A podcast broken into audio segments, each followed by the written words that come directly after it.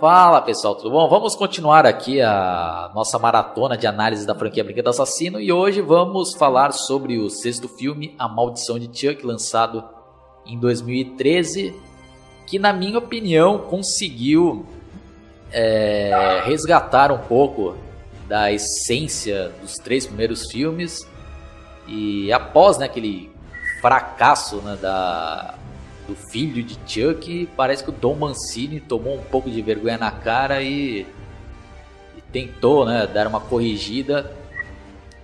Mas mesmo assim ele não ignorou os dois últimos filmes, mas ele, né, ele colocou ali só algumas referências e não ficou dando muito ênfase àqueles eventos né, mostrados na, no filho de Chuck.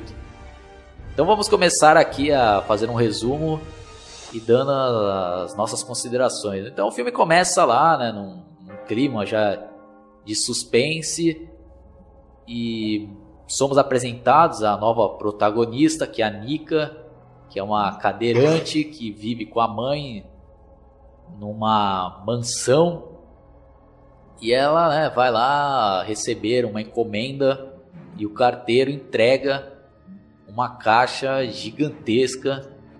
E quem é fã né, da franquia provavelmente já associa ou lembra daquela cena do Brinquedo Assassino 3, no qual o Tyler recebe né, essa caixa e que teria que entregar para o Andy. Então, ao meu ver, parece que eles já começaram aí a, a fazer algumas referências para a própria franquia. Então eu já vou passar aqui a palavra para o Vini e continuar a fazer esse resumo. Bom, primeiramente, boa noite. Bom, e depois aí já tem aquele. Todo aquele suspense lá quando ela viu lá o boneco lá e já acho estranho, já pensei, ah, isso deve ser um trote. Mas a mãe da Nika lá, Sarah, ela já meio que olha assim com uma cara meio de espanto, dando a entender que ela já talvez já tivesse pensado assim alguma coisa assim já do boneco. E depois já tem aquela outra cena lá que é, já pula de horário já e mostra lá ela morta, quer dizer, não é que mostra ela morta diretamente, é que a Pika já ouviu o grito dela e vai lá e vê o corpo lá dela estirado no chão e é, ao ver dela como se a mãe dela tivesse se matado ou simplesmente se acidentado lá, aquele negócio da pessoa tá com uma tesoura na mão e cair da escada lá e acabou punhalando ela. Já vem a introdução que eu acho muito legal, essa introdução lá, a trilha sonora desse filme aí é muito boa, para mim é a segunda melhor, que a do terceiro filme é insuperável ainda. E eu gostei bastante, sim, dessa introdução. E depois já temos a apresentação lá dos novos, dos novos personagens desse filme aí. E é isso. Aí na sequência, Nika recebe os familiares que vieram né, para o velório da mãe e nós somos apresentados a esses novos personagens que é a irmã dela que vem acompanhada de um padre, o marido, a filha e uma babá. E nesses diálogos aí a gente já vê, né, que que eles vieram lá já com interesses, né? Parece que estão um pouco se lixando pela morte da mãe, né? O real interesse deles lá é vender a casa e pegar a parte deles, né, Vini?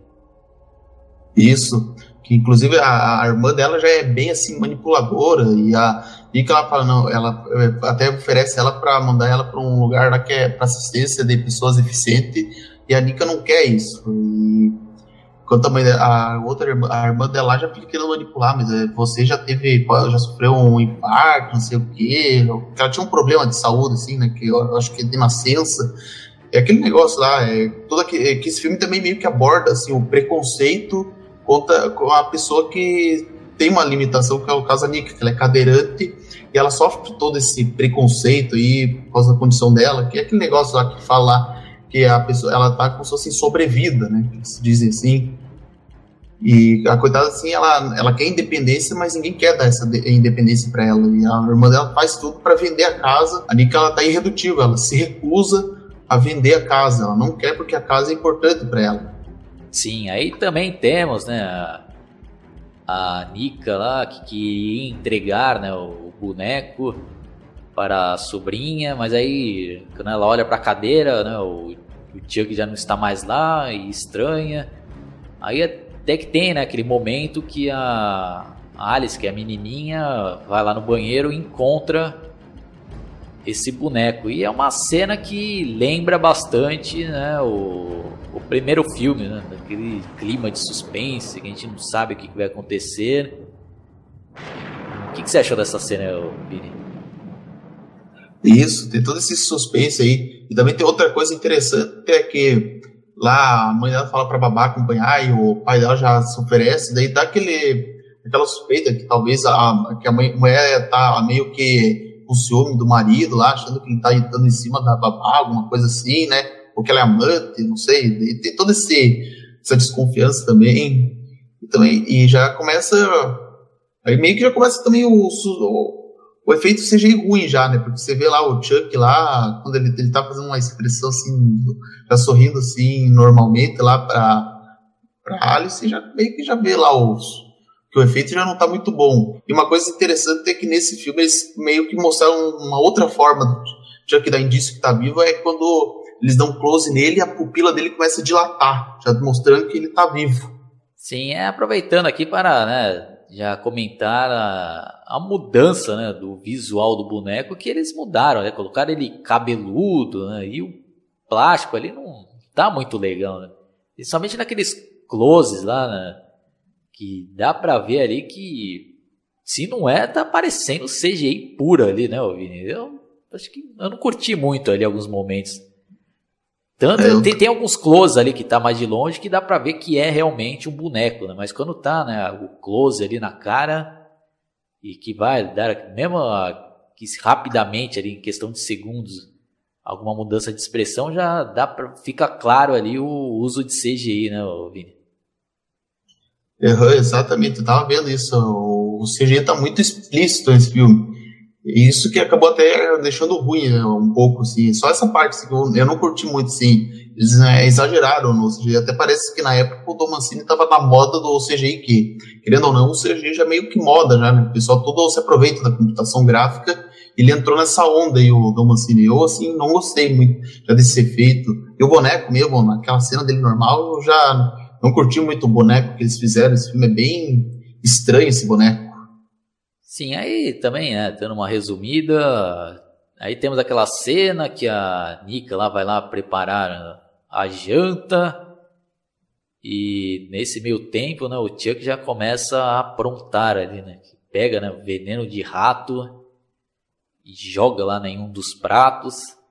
Aí na sequência, né, quando todos estão já lá na mesa, eles ficam, né, utilizando aquele recurso que vai trazendo angústia né, para nós que estamos assistindo o filme, porque a gente não sabe né, em qual prato está né, o veneno e quem vai ser o premiado ali né, com veneno de rato.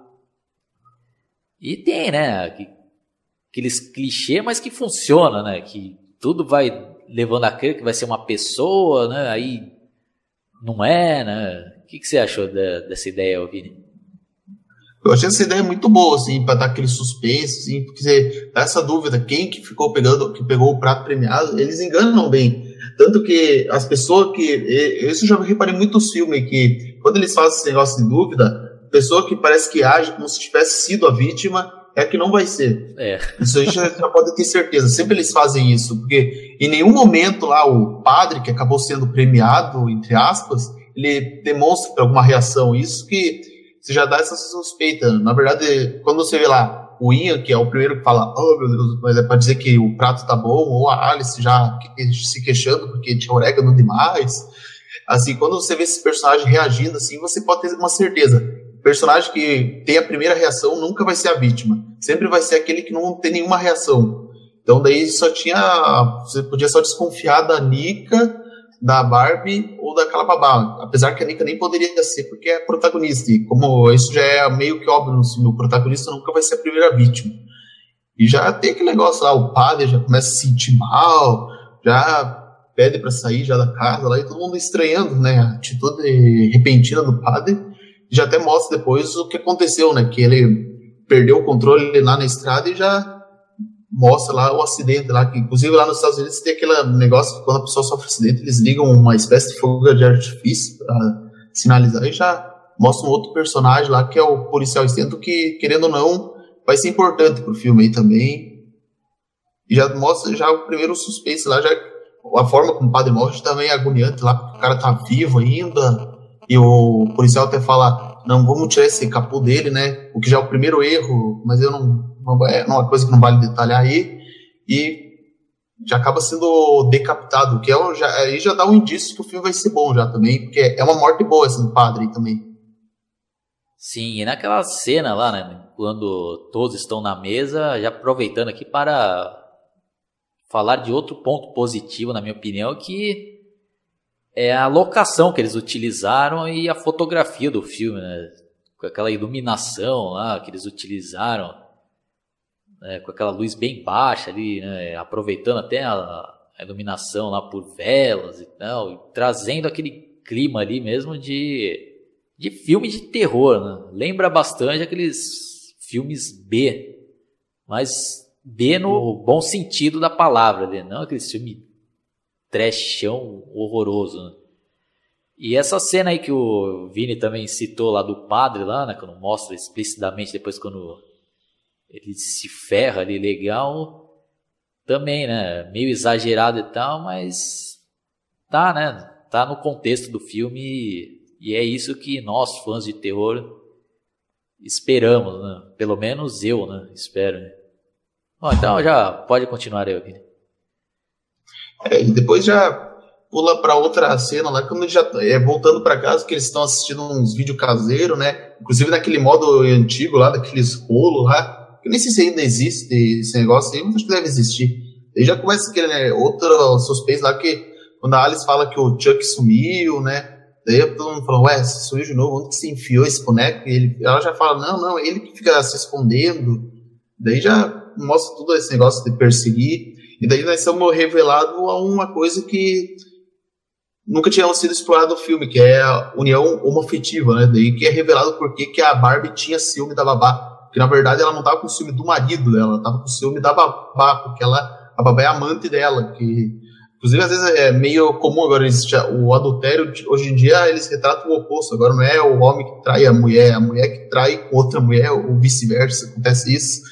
Daí, e a babá ela é meio bozinha ainda, porque ela fala assim: não, não precisa vender essa casa, deixa pra tua irmã. E a outra fala: não, ela depende de tudo, ela, ela, ela quer dar uma de orgulhosa, mas ela precisa da gente, então ela nem vai ter condição de cuidar dessa casa também. Sim, e eu acho que foi uma boa sacada aí. Na primeira vez que eu assisti o filme, é, conseguiu me enganar também, né? Eu nunca imaginei que a irmã dela estava tendo né, um caso com a babá. Então, para mim, foi uma surpresa foi muito bem conduzida né, até então é, esse mistério. Ah, sim, daí a sequência, a Nika ela tá indo no elevador, né? Porque como ela é cadeirante, ela não pode usar escada, ela usa lá um elevador especial. E tem a queda de energia lá, e ela tem que sinalizar sempre para a pessoa lá puxar manualmente o elevador. E daí tem um, uma cena lá que o Chuck lá gira a cabeça 360 graus lá para ela e ela já dá um susto. Inclusive, até escuta um barulho de reluzir da faca lá. E é uma cena até agoniante, porque depois que ela sai do elevador, a Alice fala assim: Nossa, você tá sangrando, mas é porque o Chuck tinha esfaqueado ela, só que ela é cadeirante e ela não sente nada. E isso também é uma coisa agoniante, você pensar assim: Ah, você tá sentindo a dor que essa pessoa não tá sentindo. E tem todo esse detalhe dela até briga lá com a irmã dela, fala, viu? E a irmã dela fala, viu como você depende da gente? E a Nick fala, não, eu não dependo, assim, eu sou deficiente, mas eu posso cuidar de mim mesmo. Tem tudo isso. Depois já também, outra cena que acaba sendo legal lá é quando, quer dizer, nem sei se vou dizer legal, mas é, é uma cena boa, assim, interessante, é quando ela vai colocar a Alice para dormir, a Alice já começa a falar as coisas estranhas, similar a o Andy Barkley lá no primeiro filme, só que ah, esse caso existe mais pesado aí já. Que ele fala lá que Deus não existe, que isso. a vida é uma, muito curta, que você morre como porco degolado, e a mãe dela já estranha isso, já. É uma coisa que não é muito comum uma criança falar. É uma, um diálogo bem interessante. Também. Não, e outra coisa também, né, Vini, que dá pena, né, mas que todas as crianças né, têm aquela inocência, ela, e ela perdeu a inocência quando fez aquela pergunta lá, por causa desse canalha de tigre, né? Ah, mãe, eu vou morrer também algum dia. Filha da puta de Chuck, né? Aí a mãe lá, não, filho, não. Pô, dá pena dela, né, Vini? Pior que dá, vezes até, tipo, a, não tinha que ser tão filha da puta que eu acabei, acabei até meio que dando risada, assim, dessa cena, assim, ela perguntar, ah, eu vou morrer também, meu Deus, meu quanto ele é filha da puta, fica iludindo a inocência de uma criança. Daí também, lá daí, já a menina fica querendo dormir com a mãe, porque tem medo de tempestade, e a mãe dela fala assim, não, você é mocinha, porque tem isso aí, a, a Barbie, além de uma mulher manipuladora, ela também é uma mãe muito rígida, assim, é uma mulher bem, assim, querendo não dizer, ela é, é, uma, ela é uma filha da puta também, essa Barbie. Eu, não, eu assim, já vejo assim. Eu acho que o objetivo do filme é isso, você também detestar esse personagem, porque todo filme assim de terror tem sempre um personagem que você vai odiar, e nesse caso a Barbie é uma das personagens mais filha da puta que tem, além do Chuck, é claro. E daí depois já mostra lá a Nika já estranhando, né? Ela já vê assim que tem uma coisa errada com o boneco, assim, ela pensa assim, opa, opa, algo de errado aí não está certo. Ela já até liga lá de onde veio o boneco e fala que é um depósito de prova lá, e ela já estranha, né? Só que ela não conseguiu completar a ligação por causa da tempestade que interfere com o sinal. Que eu acho bem legal essa cena aí também. Aí, só uma coisa que eu tive uma outra percepção aí, Vini, diferente da sua, que eu achei que, apesar de elas ser um, uma filha da puta lá, mas como mãe, eu acho que ela me parecia ser uma boa mãe e preocupada. Né? Tanto que quando ela vai lá, né, falar com a filha, ela tenta, né, não ser, né, filha da puta, né, falando claramente aqui. Tanto é. que, pelo menos isso daí, né, eu tive essa percepção. Aí depois temos a cena que a Nika fica, né, uma pulga atrás da orelha depois de, daquela ligação, né, que fica sabendo que, que o remetente lá da encomenda era possível, né, depósito lá de evidências, né, de crimes. Aí ela vai lá né, na internet e pesquisa lá né, sobre Chuck, né, boneco amaldiçoado. E que eu achei bem legal lá que aparece, né? Tipo, não sei se era Google, era uma espécie de Google lá na pesquisa falando né, de todos os homicídios lá e, e vai dando referências aos outros filmes, né, o Vini? Isso, faz muitas referências aos outros filmes. E eu, eu gostei bastante dessa cena. Uma coisa também que eu achei legal é ver que pela primeira vez uma persona um personagem do filme descobrindo sobre o boneco, mas sem ver pessoalmente, né? Isso que eu também achei legal, né? Mostrar uma personagem agora tendo uma, outro ponto de vista. Assim. Ela já vê todo esse negócio dos crimes. Inclusive, daí já vemos a primeira referência ao Ed Barker, né, depois de anos, sem ser mencionado. Isso. E ela já viu toda aquela notícia. Enquanto isso, também, daí o, essa cena fica meio dividida em dois atos, fica meio a meio. Enquanto a Nika pesquisa, e tem aquele namoro pela webcam da Gil com a Barbie lá, e o Chuck já se levantando, e a Barbie pensa que a Alice que tinha levantado, mas a Jo não consegue entender nada, já que elas não são capazes de ouvir uma outra né, durante a gravação. E já tem aquele lá do Chuck chutar um balde lá com. Não, peraí, peraí, Vini. Aproveitando aí já para. Essa daí merece um. Falar um pouco mais detalhes por causa da, da atriz lá e da cena em si, né? E pode até ser clichê, né? Mas todo filme de terror ali na né? década de 80, 90, até dos anos 2000 tem que ter, né? A mulher gostosa, quase que pelada, né? Então aparece lá, né? Uma apelação do caraca, né? Mas para nós aí, né, que gostamos de mulher, é um, um ponto positivo.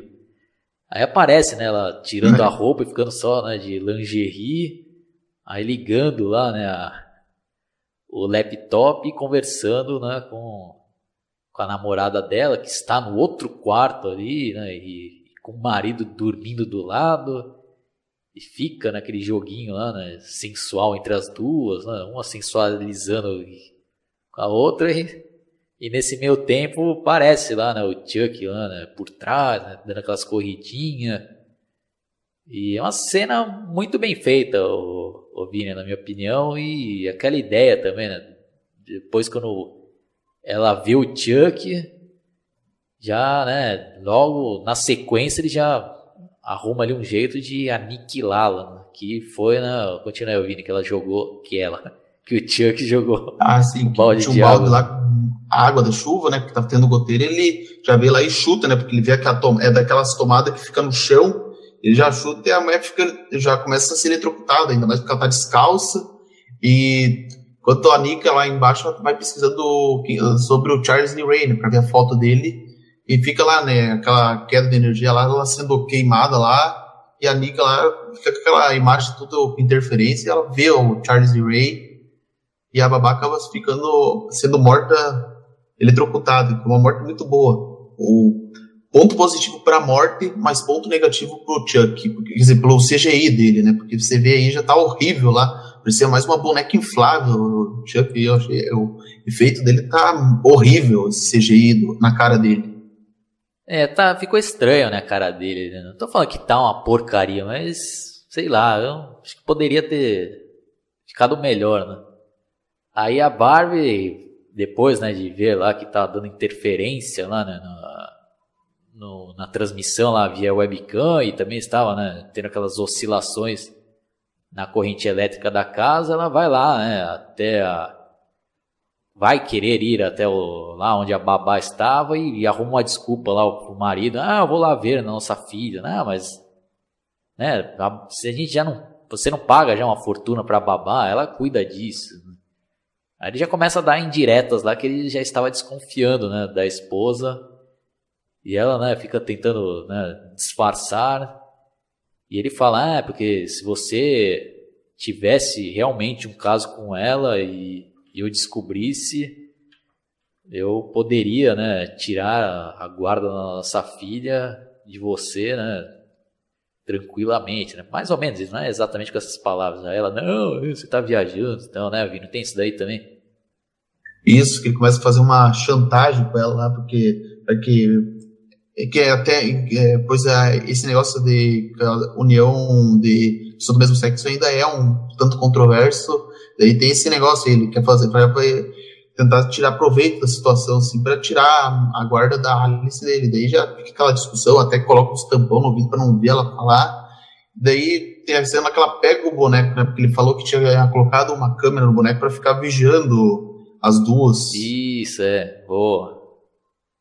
Daí até a, a Barbie, ela fica ela segurando o Chuck lá, lá no, no andar de cima. Daí a Nika até fala assim: não, não, tem uma coisa dentro desse boneco. Só que no entender da Barbie, ela acha que a Nika era comparsa do Ian, né? Daí fica toda aquela discussão, né? A Nika tenta explicar, mas a Barbie tá irredutível. Daí fala assim: saber, eu não tenho culpa do que aconteceu com você. Esse negócio, né? Tem culpa se eu tenho uma vida e você não tem. Tem essa discussão aí. E ela sobe lá no sótão lá para procurar Alice, porque parece que, segundo ela, estão brincando de pique-esconde.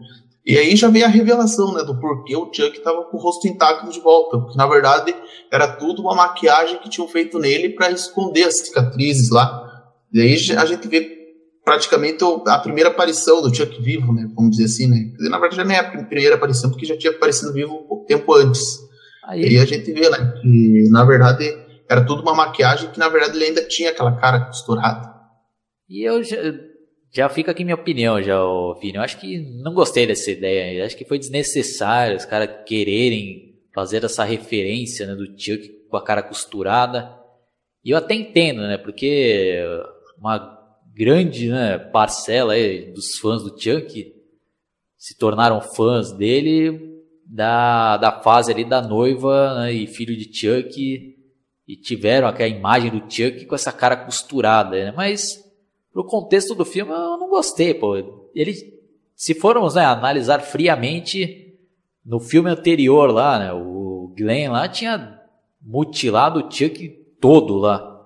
Então, como que ele foi reconstruído e, e não reconstruiu a cara dele? Ela colocou essa maquiagem. Então, sei lá, eu não gostei, não, Vini, de, de ele aparecer novamente com essa cara. Eu acho que inventou, o Dom Mancini inventou um jeito aí só para fazer essa referência do visual aí com a cara costurada aí.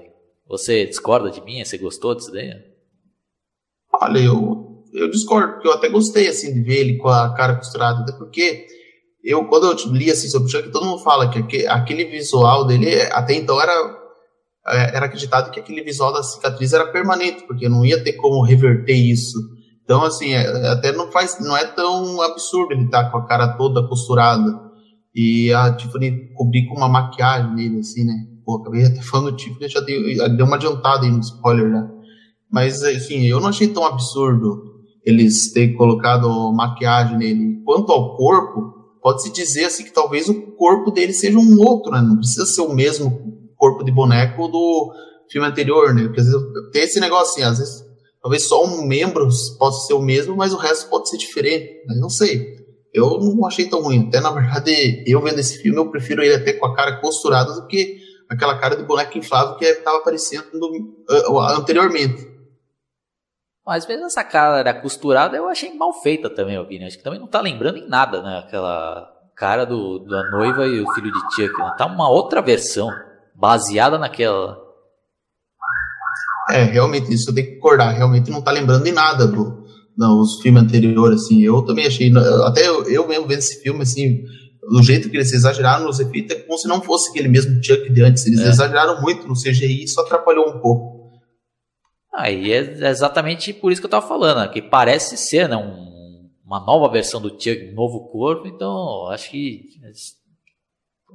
é, o, o Vini tem o direito né, de discordar de mim, mas eu acho que achei forçado isso daí, né? Já que reconstruiu o boneco todo, aí não tem por que botar ele com cara costurada. Né? Mas deixa eu dar uma olhada aqui, pô, já deu quase meia hora né, de análise aqui, então já vamos né, dar uma boa resumida aqui, mas o, para chegar né, no, nas explicações aqui né, do porquê o Chuck ter aparecido né, para causar toda essa tragédia com essa família. Aí temos lá um momento né, que ele mata né, a, a Barbie, tá? não vamos ficar detalhando aqui. Tem uma cena até legal lá que, que ele arranca o olho dela e o olho sai caindo e a Nika vê o olho lá. E depois o Chuck derruba ela das escadas, ela cai toda ferrada, né, sangrando. E aí ele começa lá, né, a falar, né, sobre o que, que tinha acontecido no passado. Aí começa, né, a mostrar para nós que estamos assistindo cenas de flashback que foram refeitas né, para esse filme. Aí já, né, vamos ver aí se vamos concordar ou se vamos ter mais uma vez aqui uma divergência de opiniões.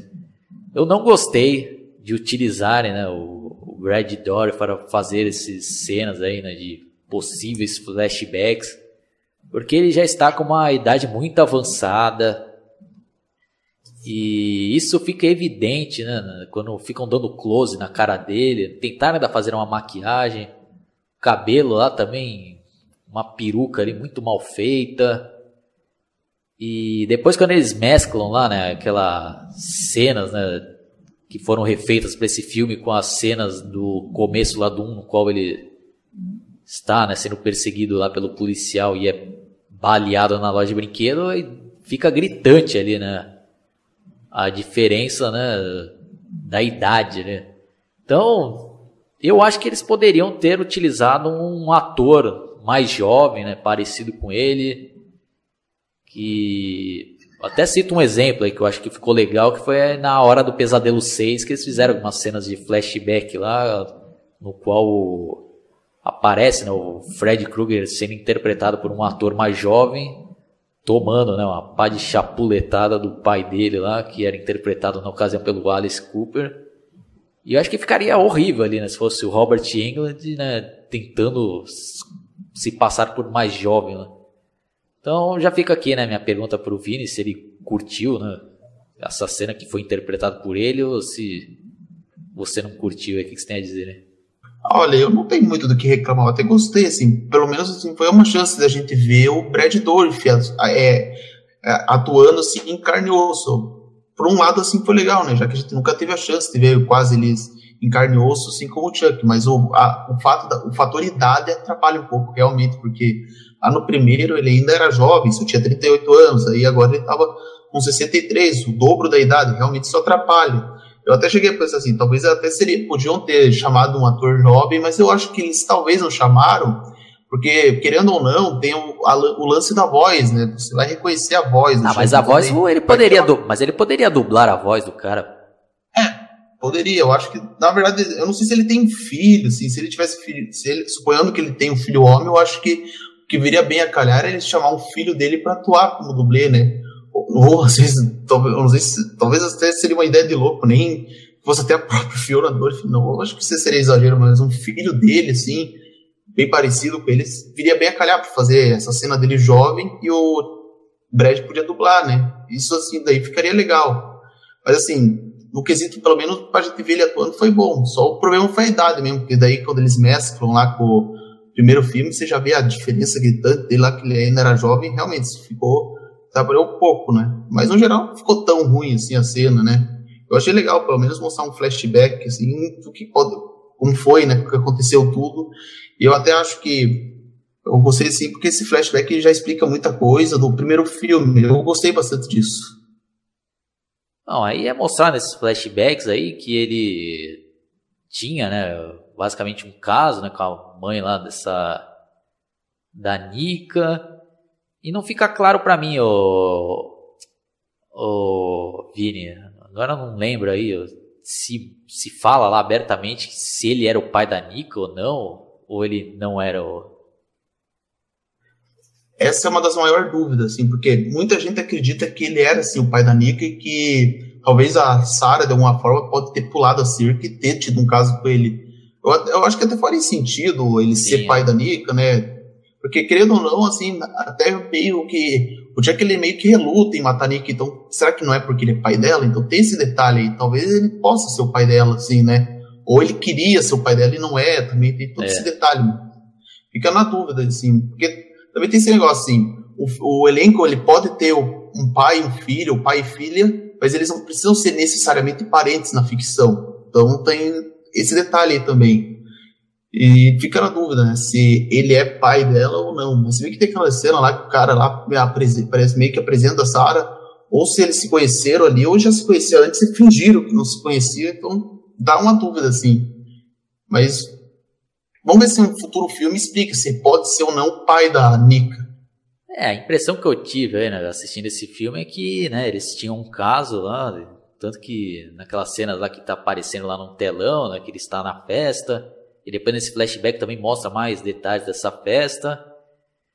E, né, aí ele se mostra, né, um psicopata lá que tem aquela cena que ele amarra lá, né, a, a mãe da Nika lá, que estava grávida dela. E tem todo aquele momento de tensão lá, né, aí chega a polícia, né, ah, você chama a polícia e tal, né, e e de vingança, né? Ah, e dá uma facada na barriga dela, né, Jenny? E a gente Isso. acaba descobrindo que ela, né, tem esse problema aí da paralisia, né, de, da cintura para baixo devido a essa facada aí, né? Isso.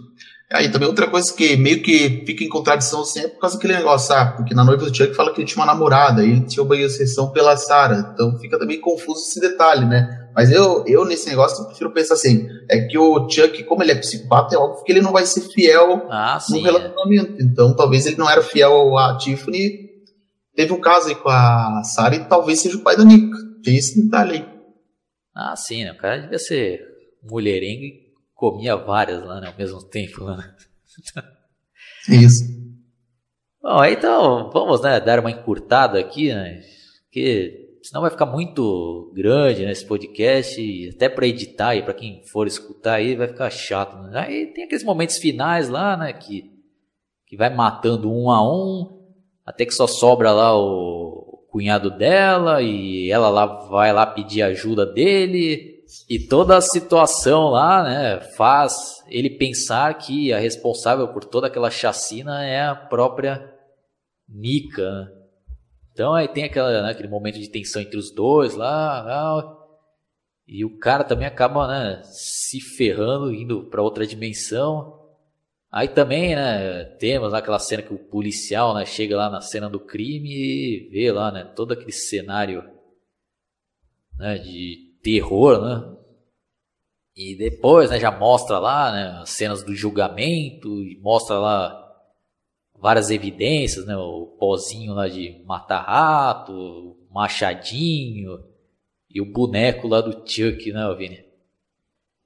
Isso, e ela até provoca ele, falando assim, que tá viva, né? E tipo, é uma forma que ela encontrou tentar provocar ele, falar que ele é um assassino fracassado, que não foi nem capaz de matar ela. E termina assim, tipo, ela provocando ele lá. Daí depois tem a cena que é revelado que esse policial era um outro, é um policial corrupto, né? Porque ele estava sendo pago lá pela Tiffany pra daí devolver o boneco para ela. O que na verdade, e essa cena assim, eu até achei meio forçada, porque o diálogo dele com ela no telefone é cópia daquela morte daquele policial lá na noiva do Chuck. Tipo, tudo bem que eles querem fazer referência, mas eu acho que não, também não precisa fazer tudo igual, assim, do mesmo jeito, assim, porque isso fica meio forçado.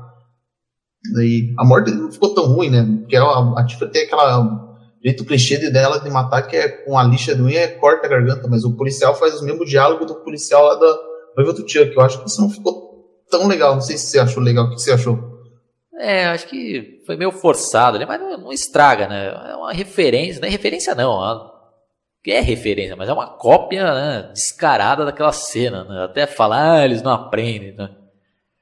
E aí depois na sequência tem uma cena que eu até achei engraçada, não sei se você concorda quando aparece, né, a, a Tiffany lá indo no correio, né? Despachar o, o Chuck, né? Acho que eles. Acho que, com certeza acho que o Dom Mancini deve ter recebido várias perguntas dos fãs né, de como que o, o Chuck né, era enviado, né? apesar que essa, mesmo assim não foi respondido né, como ele foi enviado no 3, né? Porque até então né, a Tiffany não conhecia né, o, o, o Chuck na versão né, do boneco bonzinho. Né? Então quem será, né? como que foi que ele se enviou lá. Né? Tanto que na nossa análise lá do trade a gente falou sobre isso. E tem uns diálogos lá engraçados lá, né, que a mulher lá do correio fala, ah, né, é, é produto frágil, ela, não, não, não é, né. Ah, precisa de seguro, né? E tipo, vai, né, meio que zoando o Chuck. Né? Então, nessa daí eu achei que, que acertou aí na dose de humor. Aí. Daí depois já tem aquela cena lá que o, a, ele vai para casa da Alice, né? Que agora ela estava morando com a avó paterna dela e já a Alice ainda acha que ele é bonzinho, daí fala assim, onde que tá minha avó? E ela fala, não, tá no porão, mas o que, ela tá fazendo? Nada, daí já até fala para brincar de esconder a alma, ele fala assim, mas e fala que tá com ela, fala, por que que tá sempre comigo? E fala, é porque ninguém vai desconfiar, porque você é uma pessoa do qual ninguém desconfiaria. E essa era até então um dos maiores mistérios, se ele tinha passado a alma para Alice ou não. E, e, depois aí temos, né, os créditos lá finais e na minha opinião, né, chega, né, a, não digo a melhor cena, mas a cena mais legal do filme, na minha opinião, Vini. Pode, eu vou deixar é, pra você narrar ela. Pra mim também é a melhor cena, né? Que é a volta triunfal do Andy Barkley. Que eu achei bem legal esse negócio, porque Lembra, lembrando que tinha todas aquelas notícias perguntando se ele ia voltar ou não e não era respondido. E aí eles, o Dom Mancini deixou para fazer surpresa, que deixou na cena pós-créditos. Isso ficou legal, assim, para ele fazer uma surpresa para os fãs. Eu gostei bastante, assim, agora voltando com o Alex Wist, né, que voltar a fazer o personagem depois de 23 anos. E é legal, assim, também é, as referências que eles fazem do personagem lá, tem até o diploma da escola militar, as fotos dele com a mãe, e também a foto da irmã dele lá, Caio. E eu não sei se você parou para pensar assim também, mas quando ele fala com a mãe dele no telefone, isso dá a entender que ela casou com o detetive do primeiro isso, filme. É verdade, bem observado. É, e eu sempre também pensei assim, que eles uma hora iam se casar mesmo e não é que aconteceu mesmo, eles acabaram se envolvendo. E eu achei legal assim também dessa cena, porque tipo, o Chuck tava todo lá se achando, ah, eu vou me vingar do Andy Barker finalmente, mas Pro azar dele, o Andy já estava preparado. Parece que o Andy esperou a vida toda o Chuck um dia voltar atrás dele. E vai aquela cena lá, né, que ele ponto riff pra ele, brinca com isso, daí fala. Não, mas, é, mas você esqueceu de citar aí algo importante, eu, Vini. Que ah, é? ele recebe o Chuck pelo correio e parecia que ele já estava esperando, né? Ele já estava preparado. Tanto que ele até meio tranquilamente, isso, isso. né? Pegando a, a caixa, colocando em cima da mesa, né? E conversando com a mãe, né? Aí o Chuck, né, sai lá de dentro e, puta, já dá de cara, né, com uma 12 ali na cara, né? toma um tiro ali, né? Uhum. Eu achei demais. Por isso que pra mim também é o Andy Barker é um dos melhores protagonistas do terror que já foi visto, porque é um personagem assim que é um dos poucos personagens que não é o Chuck nunca vai ser capaz, né? porque de tanto ele já tem encarado o Chuck mesmo depois de ter ficado assim pelas contas 15 anos sem ver ele, já estava preparado mesmo, esperou a vida toda porque ele pensou assim, sabia que um dia o Chuck ia voltar lá e já foi lá, armou-se para ele, né? Eu achei demais essa cena aí. Essa cena foi importante porque já deixou claro que o próximo filme seria melhor, né? Mas vamos falar aí mais para frente do culto de Chuck. Bom, então é isso daí, pessoal. Vamos agora só dar aqui nossas considerações finais. É, como eu disse, né, eu não estava esperando nada desse filme, então fui surpreendido positivamente. Eu dou uma nota 7,5. E apesar de ser inferior né, aos três primeiros filmes, mas é um filme assistível. Né? Tem bons momentos, tem outras coisas aí que eu não gostei muito, mas acho que o saldo aí desse filme é positivo. E você, Vini?